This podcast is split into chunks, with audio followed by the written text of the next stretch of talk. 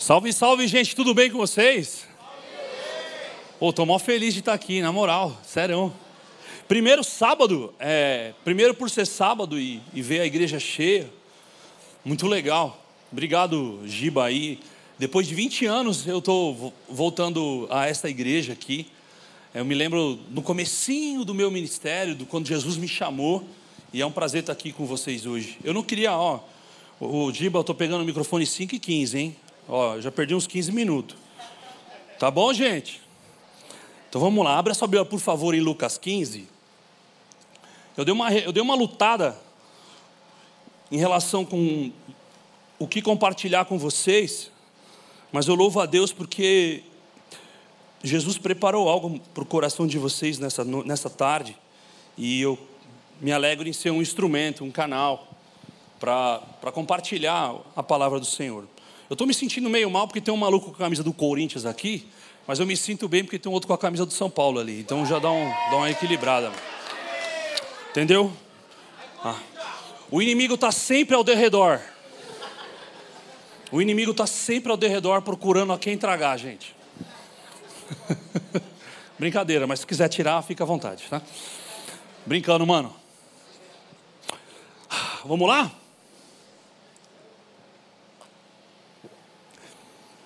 Antes de eu ler esse texto, nós vamos ler a partir do 11, Lucas 15, 11. Eu creio que a maioria de vocês conhece a parábola do filho pródigo. O contexto aqui é o seguinte: Jesus está assentado com os seus doze.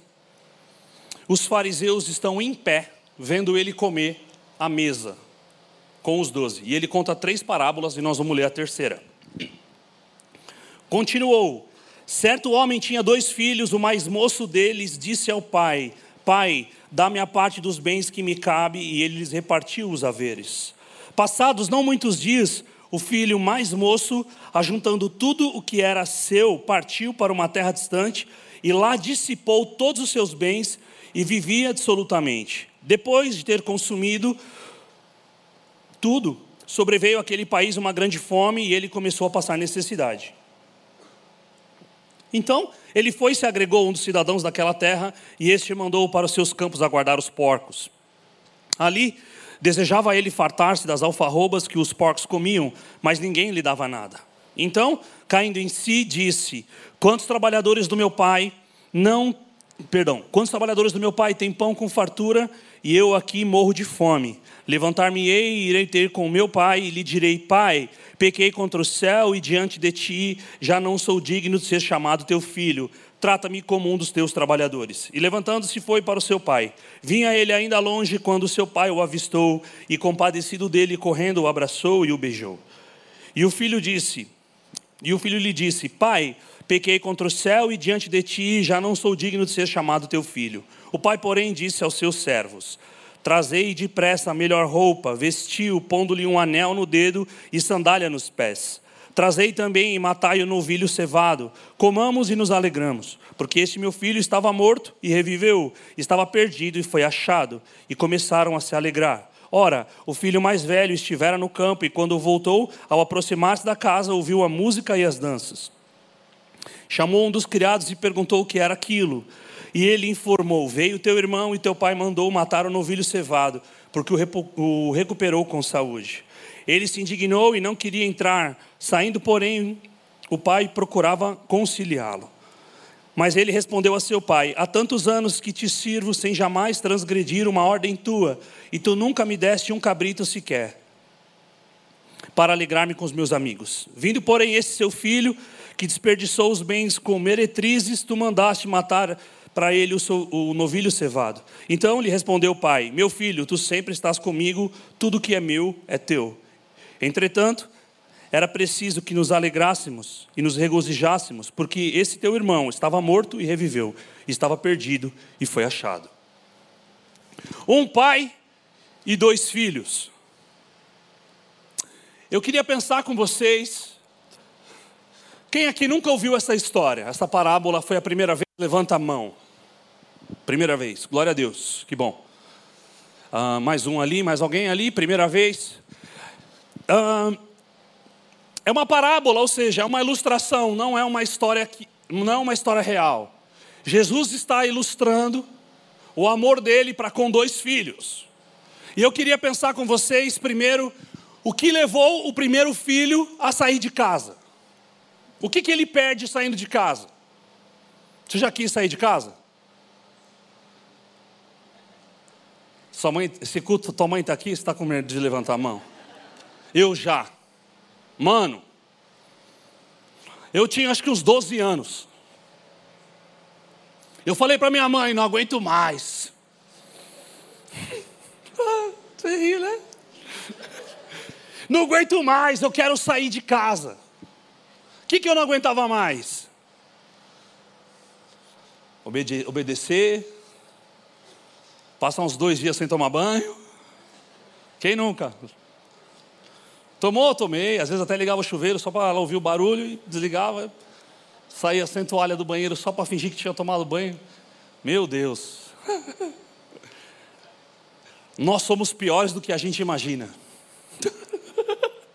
Mas nós somos mais amados do que nós imaginamos também por Deus. E eu também pensei, eu fiz uma mochilinha, irmão. Tipo Chaves. Vocês nem lembram do Chaves, até aqui no YouTube para lembrar o que é o Chaves. Eu tenho 44 anos, não parece, né? Eu tô ligado que não. Saí, mochilinha, fiz um pão, um lanchinho, um kit. Sobrevivência. E minha mãe olhou para mim e falou: Vai. E eu fui. Não faltei na escola e fui embora de casa.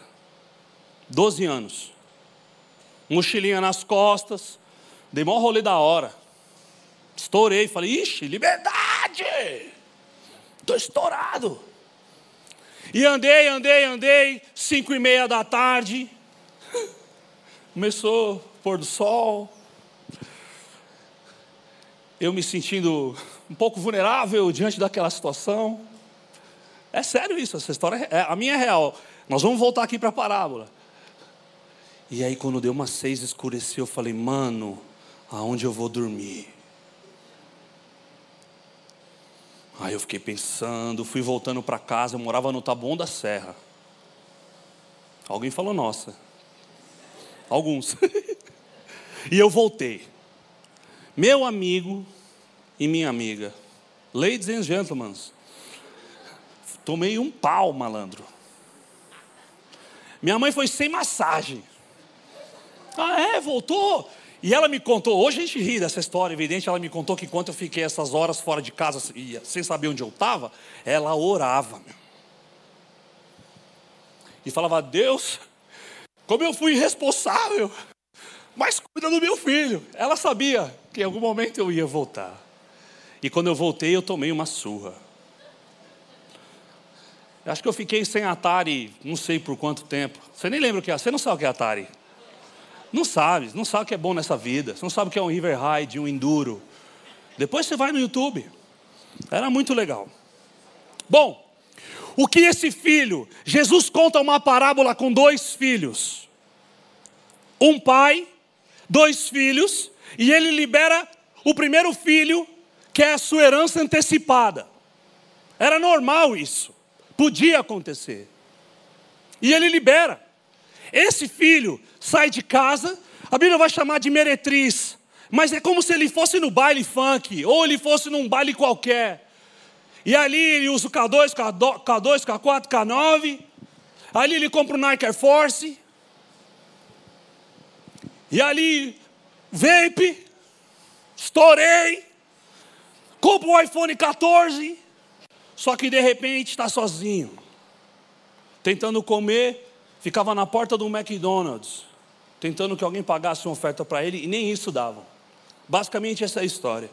E ele chega um momento de comer comida de porco, e nem isso davam para ele. Quando esse filho sai da casa do pai, gente, ele abre mão de algumas coisas. Essa rebeldia, essa rebeldia faz ele abrir mão do sagrado. O que, é sagrado? É a presença de Deus. Quando a gente sai, abre mão, pela nossa rebeldia, abre mão da presença de Deus, a gente perde o que é mais precioso para nós. E quanto mais longe, mais tempo eu levo longe da casa do Pai, mais difícil para ouvir a voz dele.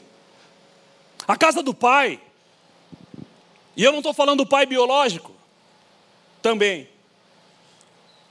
A casa do Pai é um lugar de ouvi-lo. A casa do Pai é um lugar da nossa família, é um lugar onde o nosso coração pode ser tocado sem feri-lo. É onde a gente ouve, onde a gente é ouvido, onde há o calor da família, onde há. Cara, não é muito bom estar à mesa? Não é? Quem vai sair daqui e vai comer depois? Já marcou um rolê? Ó, oh, que da hora! Não está ansioso? Alguns marcaram rolê paralelo e estão para não chamar os outros. A verdade é que quando eu saio da casa do Pai, quando eu abro mão da presença de Deus, eu saio de uma realidade espiritual. E aí, as coisas terrenas me consomem. O que consumiu esse jovem? Primeiro, a sua rebeldia o faz sair da casa do pai, e depois as preocupações daqui, como eu e você temos são diferentes, por uma questão óbvia. A maioria aqui tem idade para ser meu filho, eu sou pai de dois. E do coração está vindo mais um. É. E, e essas preocupações vão tomando conta. E esse menino, saindo da casa do pai, nessa ilustração, ele vive isso.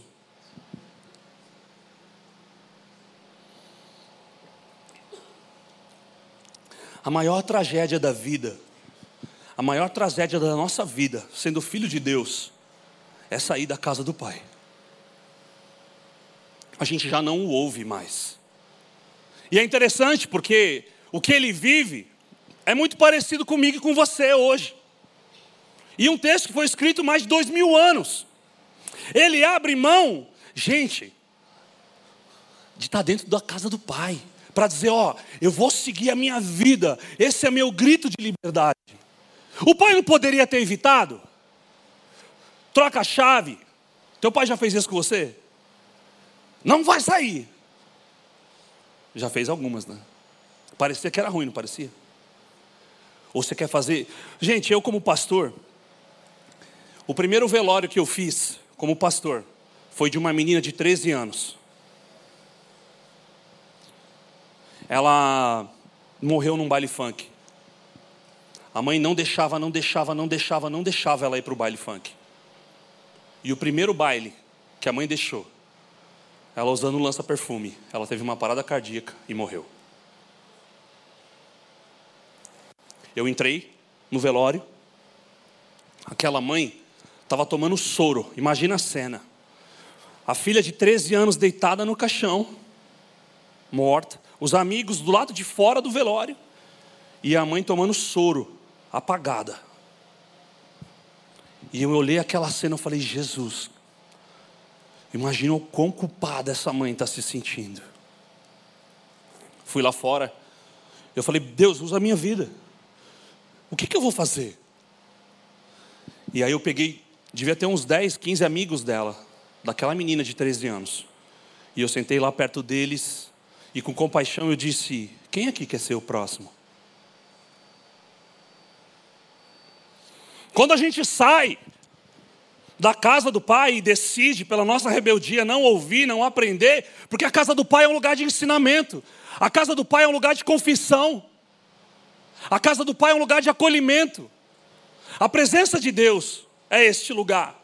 E quando a gente decide sair desse lugar, a gente sai debaixo dessa cobertura. A gente sai debaixo deste lugar seguro e protegido para o nosso coração e para a nossa vida. Eu quero dizer para vocês que, mesmo hoje, com 44 anos, eu, Gabriel, continuo precisando de um Senhor e de um Salvador. Eu continuo precisando, gente. Eu não consigo decidir sempre certo. Eu não consigo escolher sempre certo. Tem hora que alguns desejos tomam conta do meu coração e eu me perco. E eu me tornei filho pródigo a primeira vez, talvez com que eu me lembre, que eu me lembre com 12 anos. E não porque eu saí da casa da minha mãe, não, porque eu me revoltei e abri mão daquilo que era, que eu achava que era o melhor para mim. Eu abri mão da minha família, Está com a minha irmã, com meu pai e com a minha mãe. Bom, é, quando a gente sai da presença de Deus, as preocupações terrenas, eu falei, tomam conta do nosso coração. Quais são elas? Que eu vou comer, que eu vou vestir. A gente vai indo para um lugar sem perceber, para um lugar de comparação. E a sua identidade, que ainda está num processo de formação, começa a ser roubada. É o que acontece com esse, com esse cara. Ele sai da casa do pai e ele sai rodando por aí, ele faz amigos, não pensa que estava triste, porque ele vai de festa em festa. Só que chega um momento que a herança que ele recebe antecipada acaba. E aí, quando ele se dá conta, ele vê que ele perdeu tempo, perdeu recurso e está sozinho.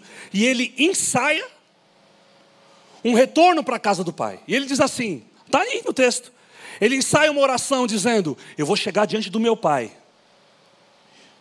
e vou dizer: Pequei contra ti já não sou digno de ser chamado filho, me faça como um dos teus escravos. Ele ensaia essa oração. Ele foi necessário, nessa ilustração, que ele chegasse nesse lugar de total escassez, solidão, não ser aceito, exclusão, rejeitado. Vocês já encontraram alguém na. Claro que já. Vocês já, vocês já conversaram com alguém em situação de rua?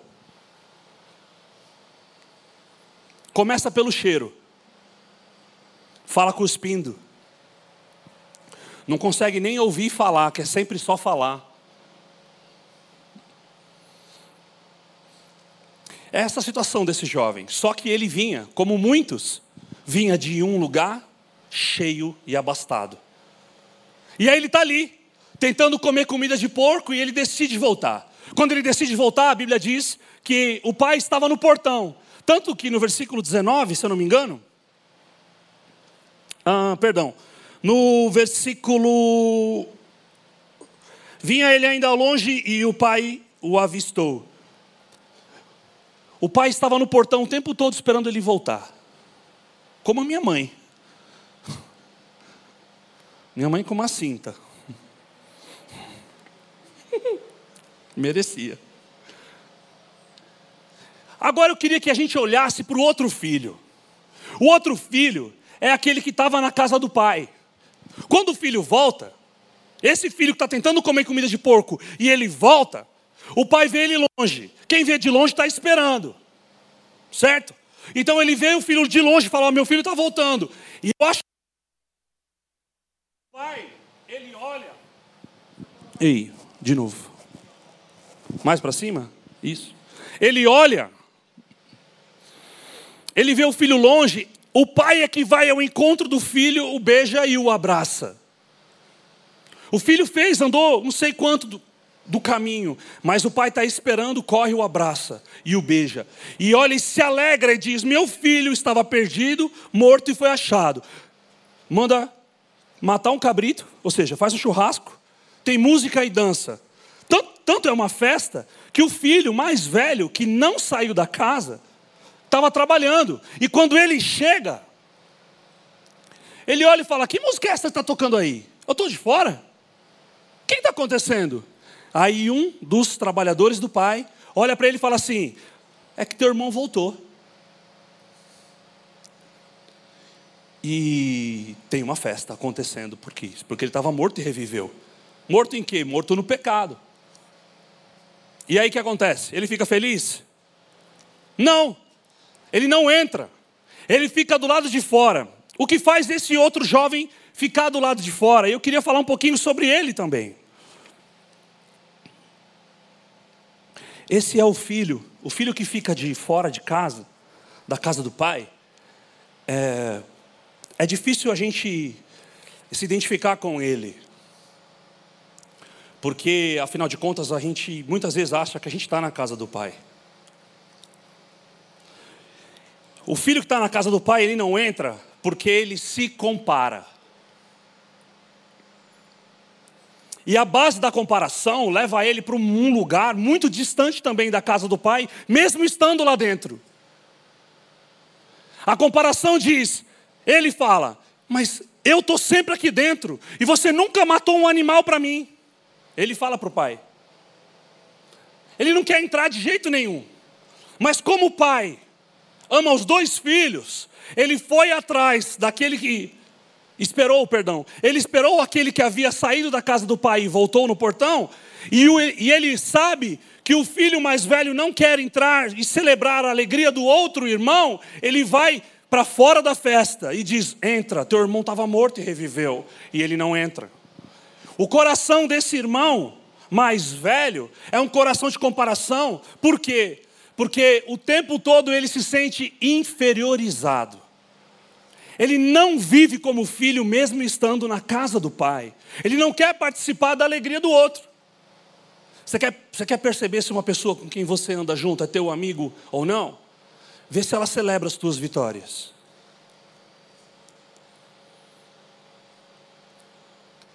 Se, ou de repente você, você celebra a vitória do outro ou te gera inveja?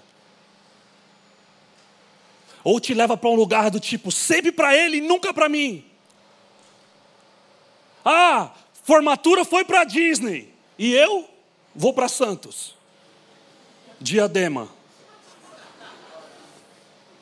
Restaurante, ah, sempre vai na, no Holy Burger. E eu como pastel na feira. Eu amo pastel na feira. É uma delícia. Sem caldo de cana, muito doce. Tá bom, põe um pouco de abacaxi ou limão, fica melhor. O filho mais velho é desafiador. Gente, ser filho mais velho nessa parábola é desafiador, porque a alegria do outro, a alegria da festa do outro é o terror da vida dele. Ele falou: não é possível, ele merecia ser castigado, tomar uma surra que nem o Gabriel tomou da mãe dele.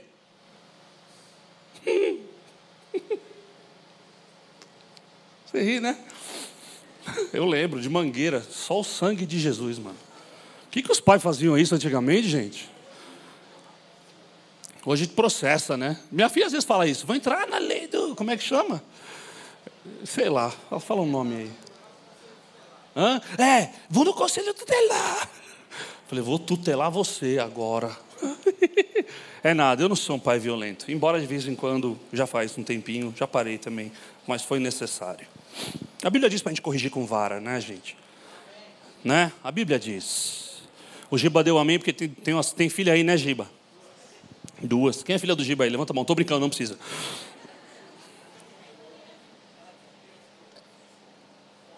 Gente, comparando os dois irmãos, ó, é um tweet rápido. Um pega herança antecipada, gasta com festa, mulher, cigarro, bebida, álcool, mentira, droga, man, rua, bum, volta. E o pai, aê, voltou. O outro não sai, mas também não está dentro. Os dois estão do lado de fora. O outro é, não, eu sou perfeito, nunca falhei. Eu trabalho todo dia para você. Qual é o maior desafio? Qual é o maior desafio?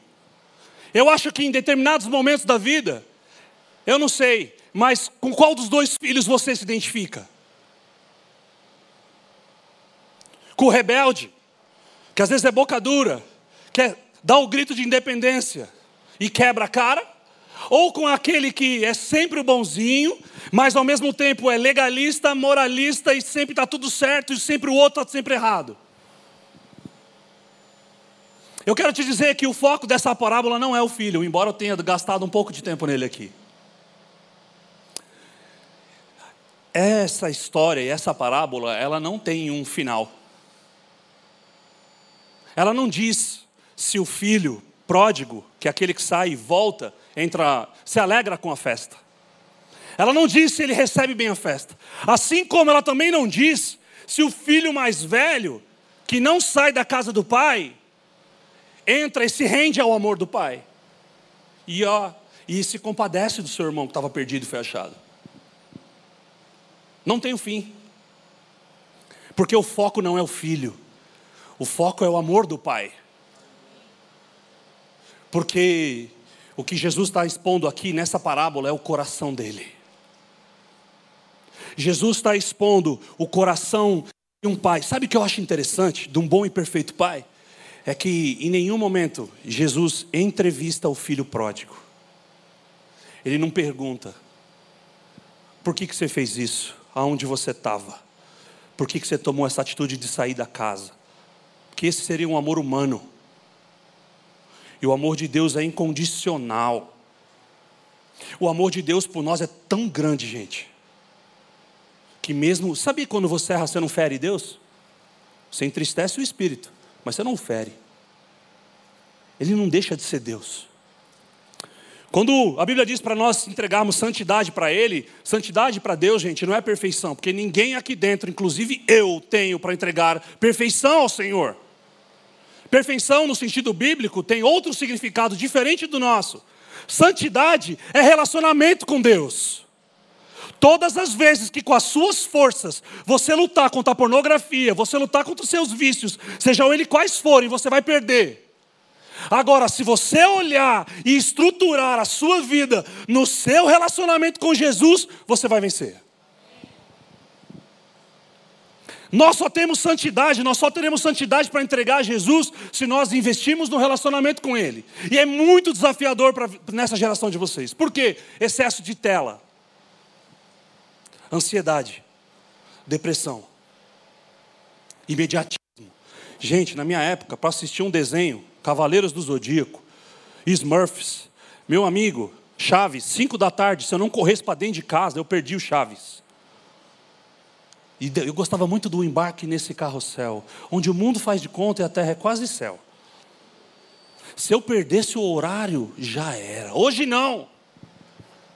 Ah, tem tanta plataforma, streaming, YouTube, uma série de coisas. O que, que isso influencia? Da mesma forma, Toda a cultura de hoje é a cultura sob demanda. Eu tenho muita informação, mas ao mesmo tempo eu não tenho nenhuma profundidade nela. É tudo rasinho. E aquilo que é raso não sobreviverá. Não tem como. O filho pródigo deseja sair e o pai libera. O que você deseja como filho do pai? assentado à mesa dele. Qual é o teu desejo? Se Jesus entrasse aqui hoje e te fizesse, te fizesse uma pergunta e dissesse qual é o teu desejo, qual seria a sua resposta? Por favor, não pede o iPhone 14, é muito pouco. Está diante do Deus vivo.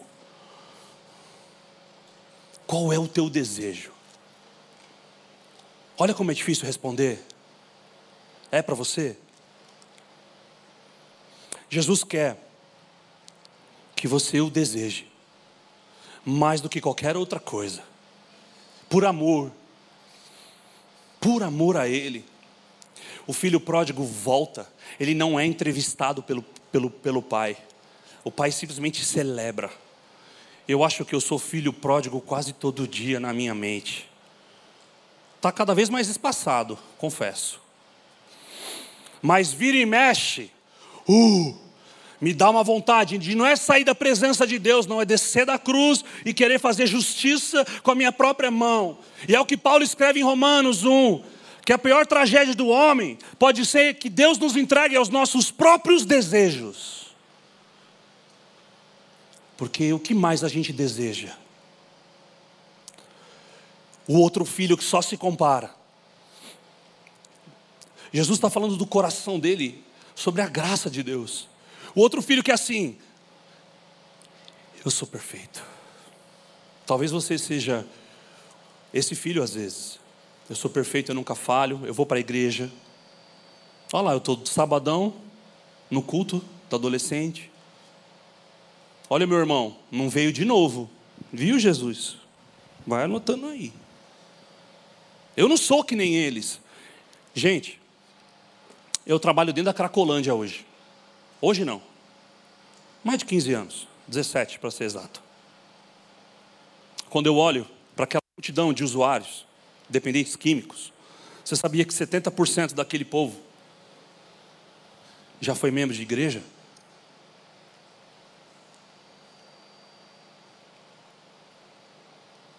Eles para mim têm nome, viu? Não é uma multidão mais. Eu tenho vários amigos que estão ali. Amigos mesmo, gente que, que eu sento e almoço como junto. É... quando eu olho para eles, eu, eu percebo que eu sou exatamente igual. Pastor, que loucura você está me falando. O filho pródigo tem o seu pecado aparente. Qual é o pecado aparente do filho pródigo, gente? Está sujo, sem banho, acabou dinheiro, sozinho, humilhado. O filho mais velho não tem o seu pecado aparente, está enrustido aqui dentro, cheio de inveja, cheio de insegurança, cheio de comparação, sempre se sentindo o último, mas ao mesmo tempo não desfrutando da identidade de filho. O filho pródigo volta porque aconteceu uma coisa com ele. Ele nunca se esqueceu da paternidade dele. Tanto que ele diz: Na casa do meu pai. E aí ele volta. Foi o que me fez voltar. E eu fui filho pródigo durante. A, outra vez que eu me lembre com destaque na minha vida como filho pródigo foi com 16 anos. Foi, com 14 eu tomei o primeiro porre.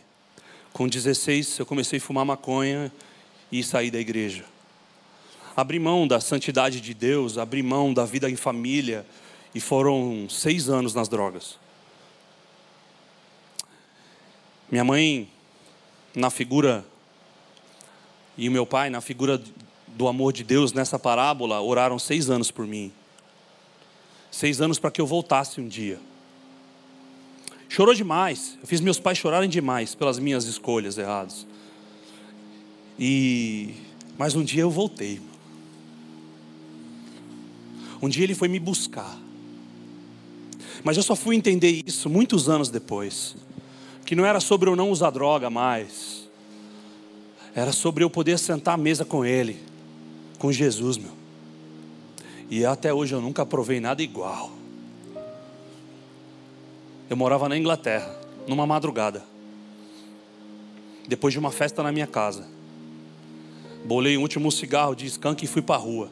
Sentei no chão, olhava para uma árvore, falava: Deus, se aquilo que eu cresci ouvindo era verdade, fala comigo de novo. E naquela madrugada o Espírito Santo queimou meu coração de novo e me chamou de filho. Volta para casa que se você continuar aqui você vai morrer. Olha, foi assim. Um menino da periferia de São Paulo, do Taboão da Serra, estava morando na Europa, trabalhando que nem um louco, mas cheio de preocupação. Qual era? O tênis, a viagem, o consumo. Era essas as minhas preocupações. Não estava nem aí para o outro, nem aí. Tudo que eu pudesse fazer para me dar bem, eu faria. Eu fiz naquela época. Amor ao dinheiro acima das pessoas, nem aí para os meus pais, rebelde. Eu não cheguei a comer comida de porco que nem esse jovem. Nesse período não. Mas vira e mexe. Eu preciso que o Senhor guarde o meu coração até hoje. Não por causa das drogas. Sabe por quê? Porque eu estou 22 anos sem usar nada. Mas eu não estou 22 anos sem mentir. O que, que é mais fácil? Largar a maconha, o ácido, a cocaína ou a mentira? No meu caso, tem sido a mentira. E tá perto ali da Cracolândia e ver toda aquela cena todos os dias me faz, me faz lembrar da festa que Jesus celebrou quando eu voltei. Para que eu também não possa ser o filho mais velho que impede o outro de chegar, que não quer participar da alegria do outro. É mil grau mesmo, porque às vezes a gente está aqui dentro e a gente vai para os lugares achando que o outro é o pobre, porque eu tenho Deus, só que aqui dentro tem um vazio, aqui dentro tem o, o eu, a minha vontade, sabe, o meu desejo. Jesus não te trouxe aqui nessa noite, nessa tarde, perdão, para você se identificar com o filho A ou B. Jesus quer que nessa parábola você tenha um coração igual dele. Que ainda que você tropece e caia, e ainda que dentro da sua própria casa falte bons exemplos de amor, o teu pai te ama. Ainda que o seu irmão, às vezes a sua própria mãe, você que cresceu num lar de pais divorciados, você que às vezes não recebe uma palavra de amor dentro da sua casa, saiba que se o teu pai biológico ou a tua mãe biológica falhou, o teu pai celestial te ama. E tem um lugar para você. E talvez você seja a única pessoa que se rendeu a Jesus na sua família. Talvez você chegou aqui hoje, você saiu de casa se sentindo mal, porque ninguém te deu atenção. Saiba que Jesus foi especialista em rejeição. A Bíblia diz que ele veio para os seus, mas os seus não receberam. Então aprenda com aquele homem de dores chamado Jesus. Que mesmo quando te faltam bons exemplos dentro da tua própria casa, existe um Deus que te acolhe e que não te entrevista olha para a tua dor e te recebe como um filho amado. Eu olho para os meus amigos que estão lá na Cracolândia e falo assim: olha, tem uma coisa que o filho pródigo não perdeu, foi a paternidade. Mesmo estando fora da casa do pai, continuou filho, só que não vive como filho e não desfruta das bênçãos do pai. A hora que vocês decidirem voltar, o pai está aqui. E é assim com você e é assim comigo. Quando eu estava dizendo que às vezes sou filho pródigo todo dia, é porque vira e mexe, gente, nosso coração. Vira e mexe, a gente se perde. Vira e mexe diante de um pecado, Satanás pega isso e joga na nossa mente e diz que a gente nunca vai mudar. Tenta roubar a nossa paternidade, dizendo que, ah, você, você vai para a igreja, mas você nunca abandona esse pecado. A graça de Deus para os filhos que se arrependam e voltam, mano e não há uma entrevista de Jesus com você. O convite nessa tarde é para você desfrutar desse relacionamento. Você focar com os teus olhos. Você investir muito mais em conhecer o seu Deus do que entendê-lo. Um convite de não tratar Jesus como parça, porque ele não é. Ele é santo. Amigo é fato mas é Deus. E sabe quem nós somos, e é constrangedor, porque se eu colocasse a minha vida aqui agora, minha última semana, ó, vocês vão assistir a minha vida nessa semana, talvez vocês iam se chocar com algumas das minhas atitudes. Por isso que eu volto a insistir, eu preciso de um Senhor, de um Salvador, eu não dou conta, você dá? Eu não dou. Eu preciso de Jesus, meu quando me vêm os pensamentos que eu, que eu sei que não provém de Deus, quando vem convites que não vêm de Deus, eu preciso de Jesus quando o outro está se dando bem e eu não. Eu preciso de Jesus o tempo inteiro. Eu preciso da ação do Espírito Santo na minha vida, na minha casa e na minha família, porque eu, como pai, também falho com os meus filhos. Às vezes sou muito duro. Eu também preciso de um Salvador para olhar para os meus filhos e olhar para eles e falar: me perdoa, fui muito rígido com você. Ou talvez foi muito flexível com você. E eu queria terminar lendo. Eu anotei algumas coisas aqui, não vai dar porque o tempo está acabando. Como que eu faço para voltar para a casa do Pai? Como que eu faço? De repente, você se perdeu. Você está na igreja, mas nada faz sentido para você. Você vem no culto, aí você vê o outro que ora em língua, outro que põe a mão, a Ana B que fez a viagem missionária, isso não fala com o teu coração. Uma das coisas que Várias coisas indicam que a gente está fora da casa do Pai, é quando a gente não se importa mais com nada nem com a gente. Quando a gente não se importa mais com a dor do outro. A gente não pode ser mais o povo que representa Jesus na terra e a gente não troca nem ideia com o nosso irmão, com a nossa mãe, a gente está tretado. A gente não pode ser, não, meu irmão e minha irmã, se você saiu de casa hoje com a cara virada para o seu pai, para sua mãe, com a sua avó, com o seu irmão, não faz sentido se você não largar isso aqui hoje, cara. Não faz sentido você chegar lá e ir para o teu quarto de novo.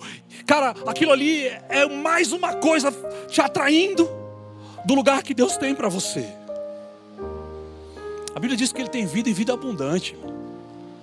Não é sobreviver, sobreviver. Você ouviu o crente falar isso? Ah, a vida do crente não é fácil? Não é fácil a vida sem Jesus, meu. A vida sem Jesus não deixa a gente escolher, meu. Hoje, por nós sermos casa, do Espírito Santo, morada, habitação dele, a gente pode olhar e ter discernimento e falar, eu quero ou eu não quero. Antigamente não tinha como. Hoje eu posso olhar e decidir o que eu quero. Antigamente eu era movido.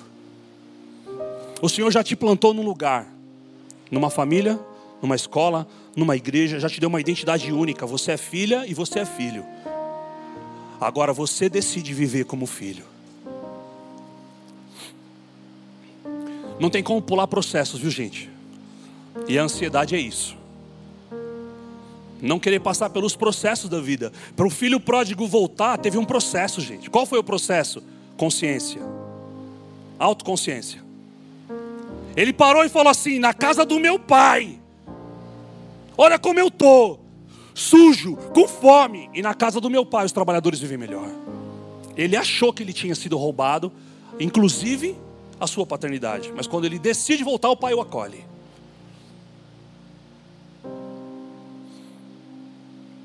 Qual é a tua decisão? A gente está aqui, em família, de um bom e perfeito Pai, que nos acolhe todos os dias. Meu. Deixa Jesus curar você, meu. Queimar todas as paixões que não vêm dele, sabe? Te ensinar a desejá-lo mesmo num ambiente que talvez não seja tão saudável, alguns que você frequenta, te atrair de tal forma que te constrange, a ponto de uma festa. Você imagina o quanto foi constrangedor para o filho pródigo, sujo, arrebentado, falar: uma festa para mim? Eu não mereço, eu não posso. E como dizem hoje, eu não tenho nem roupa para isso. Entra, entra, é para você.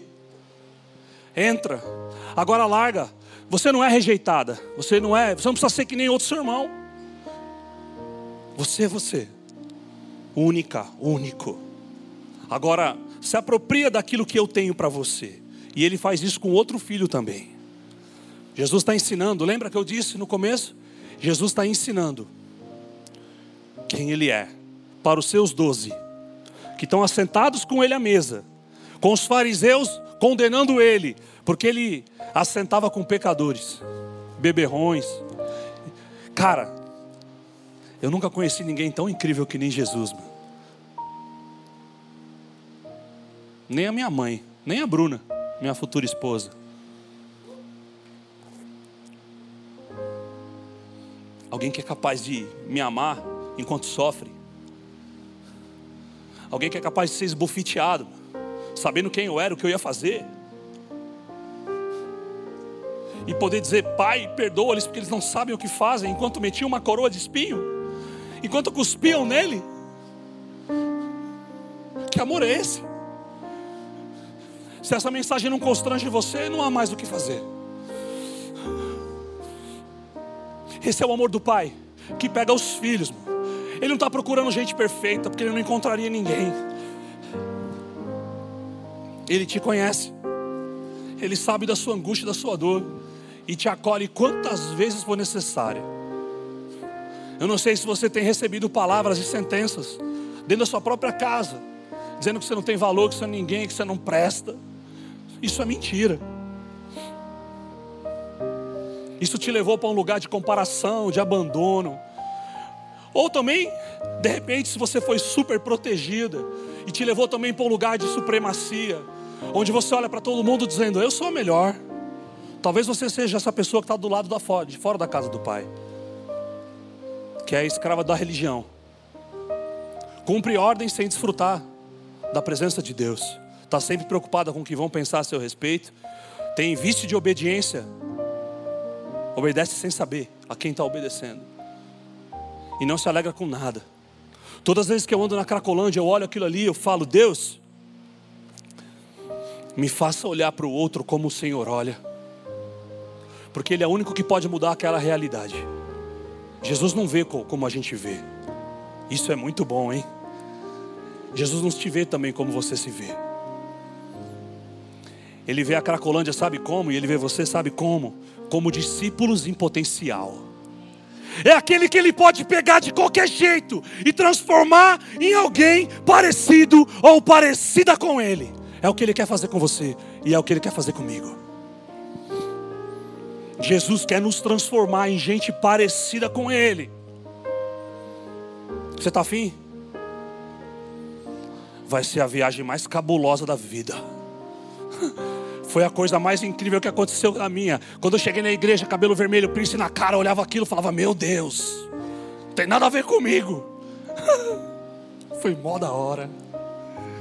Foi incrível. Vamos. Está disposto? Nós estamos numa conferência missionária. Spurgeon vai dizer que todo cristão é um missionário, ou então ele é um impostor. Está na hora, né? Que se levantem os missionários aqui. Que se levante uma geração que vai pregar sem medo. Porque Jesus disse: Quem se envergonhar de mim? Ruim, hein? Jesus disse uma outra coisa. Ele falou: Quem não ajunta comigo, espalha. Você já imagina Jesus com o microfone aqui na mão, olhando para o teu olho, falando assim: Aí, me representa lá na sua quebrada. Você preta tipo A, trançado do cabelo, muito louco. Aí representa, me representa lá dentro da sua casa, falou? Conto com você. Abra sua boca. Você é minha filha. Você pode imaginar Jesus chamando um por um pelo nome e falando assim aí, me representa lá, tem moral? Não é pesado não. Eu queria saltar aqui, mas não sei se eu podia. Eu entendi isso, gente. Voltei e Jesus fez, meu. Ele pegou um cara torto, meu, envolvido com roubo, com crime, com tráfico. E Jesus fez. Talvez essa não seja a sua história e está tudo bem. Conte a sua história, meu. Conta quem foi o pai que te acolheu todas as vezes que você caiu. Porque as pessoas estão cansadas da religião. A sombra de Pedro curava, certo? Vocês estão aqui ou estão dormindo? Estiveste no show do Bruno Mars, estava todo mundo cantando, né? Eu fui com a minha filha, foi mó da hora.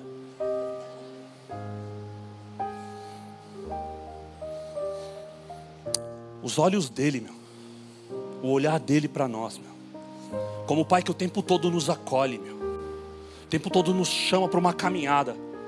Mesmo quando a gente não quer e está com preguiça. Mesmo quando ele vê a tua dor, tua crise, você tremendo de medo, se sentindo feia trancada no quarto, não querendo ver ninguém. Ele te escolheu, meu. O Espírito Santo fez questão de revelar Jesus para você. E a revelação de Jesus para você é para te tornar parecida e parecido com Ele. Eu não sei o que aconteceu com os dois filhos, até porque é uma parábola. Mas Jesus estava transferindo o coração dele ali à mesa para os doze, dizendo: Vão, uma ovelha se perdeu de 100, ele guardou as 99 e foi buscar que se perdeu. As moedas, a mesma coisa, as dracmas, que é outra parábola. E a terceira é o filho. Bota os dois pés na casa do pai, os dois. E viva como filho. Saia desse lugar de comparação. A alegria do outro é a alegria do outro, se alegre também. Aceite quem você é. Jesus te fez única. Seu cabelo, sua cor, seu peso.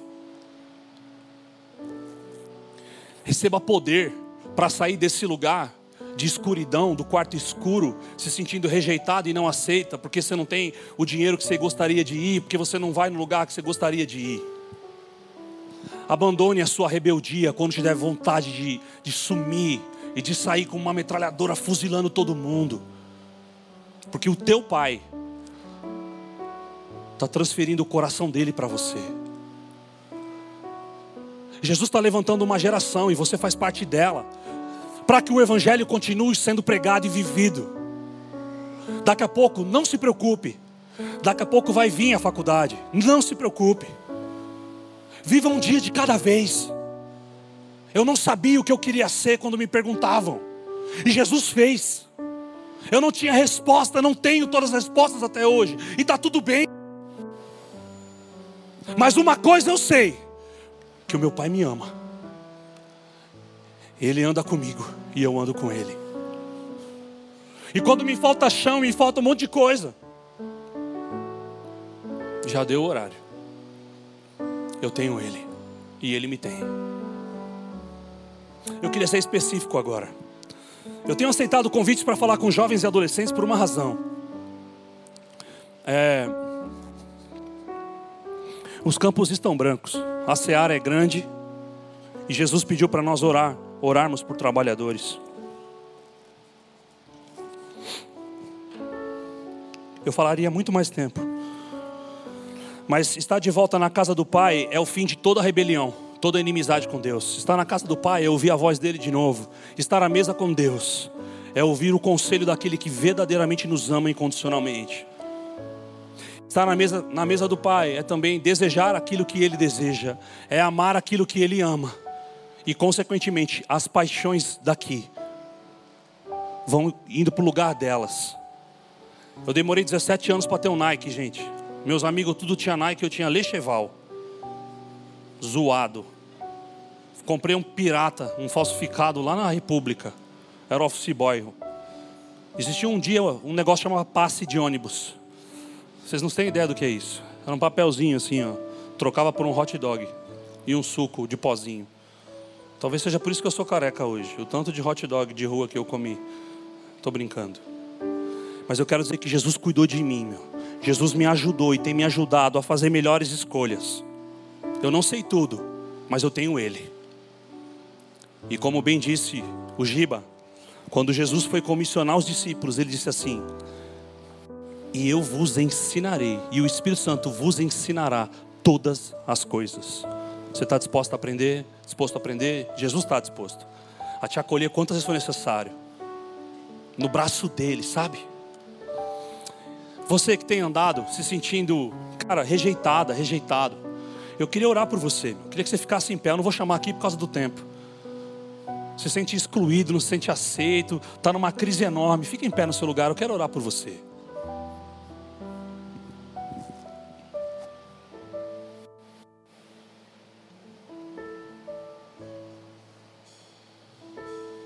Que bom. Quero entender que está todo mundo fluindo, glória a Deus.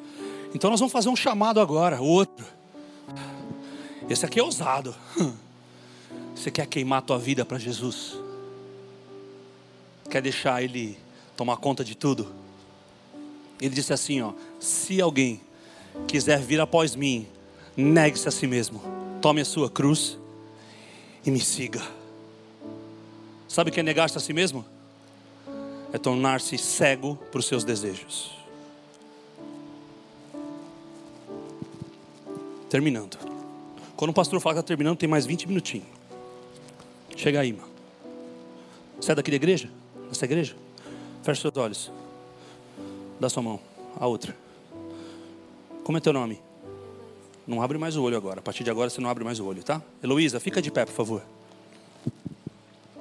Jesus disse assim: se alguém quiser vir após mim, negue-se a si mesmo. Negar-se a si mesmo é tornar-me cego para os meus desejos, deixar Jesus conduzir.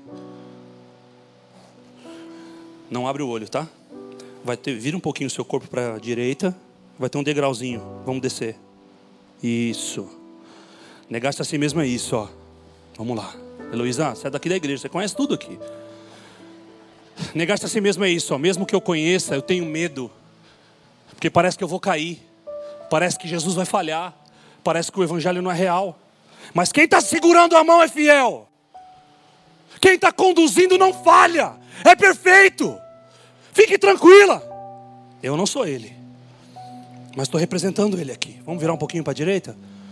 Vamos lá encontrar o Giba? teu pastor, não abre o olho não, ó. Tua direita agora, só para você estar tá ligado, o teu o gasofilácio passou agora.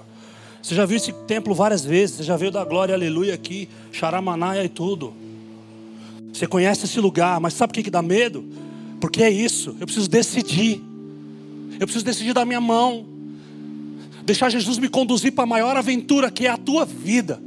E Ele não te chamou para andar sozinha, sozinho. Ele vai segurar você. Pode abrir o olho agora. Foi difícil? Mais ou menos. Obrigado, viu, lindona? Tomar a cruz. Sabe o que é tomar a cruz? É abraçar aquilo que vai te matar com entusiasmo. Jesus carregou a cruz que o matou. Eu não consigo imaginar Jesus carregando aquela cruz e falando: Ah, que droga, vou ter que morrer. Ele abraçava aquilo e dizia: Essa é a única forma dos meus filhos estarem comigo de novo. É o único jeito. Com entusiasmo ele abraçou aquela cruz que o matou. Pelo menos acharam que iam matá-lo. Terceiro dia ressuscitou. E por último, negar, tomar e seguir. Você já andou na beira da praia? Não fica as marcas de quem andou na tua frente? Seguir pressupõe que alguém já abriu o caminho. O teu desafio é olhar as pegadas, andar onde Jesus andou, andar como ele andou, pisar como ele pisou e amar como ele amou. Agora vá. Eu sei que seu coração queimou, você queria vir aqui à frente, eu sei disso. Mas é muito complicado ser vulnerável na frente de todo mundo. Agora vai e dê fruto, meu. E o apelo aqui é agora, eu vou terminar orando por isso. Que tal se Jesus levantasse os mártires da fé aqui no nosso meio? Que tal que Jesus levantasse uma geração de professores no nosso meio aqui, que vai entrar na universidade, vai entrar na escola, médicos que não vão atender só os ricos, mulheres que um dia aqui foram abusadas e violentadas, mas vão cuidar. Homens também que não tiveram seus pais presentes, não tiveram bons exemplos, mas levantar gente disposta a imitar Jesus aonde estiver. Não é, não é só no mundo árabe, não é só na Cracolândia, aonde estiver, este é o propósito da nossa vida. A nossa comprometida com isso, ela tem que estar. Fica de pé agora, vamos orar. Quando eu tinha 16 anos, 14 anos, eu fui num culto e eu me rendi. Cheguei em casa feliz. Eu me rendi o que eu vou fazer aqui agora. Cheguei em casa feliz, falei, mãe, sete anos depois, com 14 eu tomei uma decisão, mas com sete anos depois foi fazer sentido na minha vida. Num culto como esse, mãe, Deus me chamou para a missão dele. Eu agora com 22, depois de seis anos, tendo feito um monte de besteira, minha mãe falou assim para mim: senta aqui na beira da cama, vou te contar uma coisa. Quando você nasceu, Gabriel, eu te consagrei ao Senhor. E o Espírito Santo me disse que você ia ser um missionário. E hoje, 22 anos depois, começa a se cumprir a palavra de Deus na sua vida. E eu falei, mãe, por que, que a senhora nunca me disse isso? E ela me falou assim: porque eu preferia acreditar no que Deus havia me dito. Se você quer gastar a sua vida ao Senhor Jesus, meu, sai do seu lugar aqui, eu queria impor as mãos sobre você. Você quer gastar a sua vida em Jesus, meu. Não importa a profissão, importante que você estude. Não importa onde você vai, sai do seu lugar, eu quero orar por você.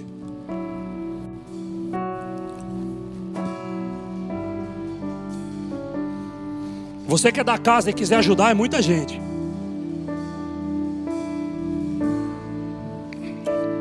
Ei, eu só fui entender sete anos depois. Posso falar? Perdi tempo. Se tivesse sido antes, cara. Eu vivi as coisas mais incríveis e tenho vivido as coisas mais incríveis da minha vida. Jesus me levou para a periferia de volta. Poder entrar em presídio, poder entrar em biqueira eu poderia contar uma série de testemunhos aqui. Jesus tem usado aqui em outras nações. Eu nunca imaginei que um dia eu fosse a África. Nunca imaginei que fosse a Indonésia. Nunca imaginei que eu ia estar dentro da Cracolândia. E é tão bom, cara. Porque um dia eu fui filho pródigo, em uns momentos. Em outros momentos eu fui o filho mais velho, achando que era bom o suficiente. Mas na verdade, era o pai era ter o coração do Pai. Jesus empresta, dá para você o coração dele aqui, para você amar o que ele ama. Feche seus olhos agora, eu quero orar por você, eu quero profetizar sobre a tua vida. Eu creio que se levanta uma geração. Porque eu tenho pedido isso para você, Senhor. Trabalhadores para a seara. Gente que vai desejar, Pai, a tua presença. Vai desejar se relacionar com você. E te obedecer e obedecer e ter prazer, Pai. E andar contigo. Ah,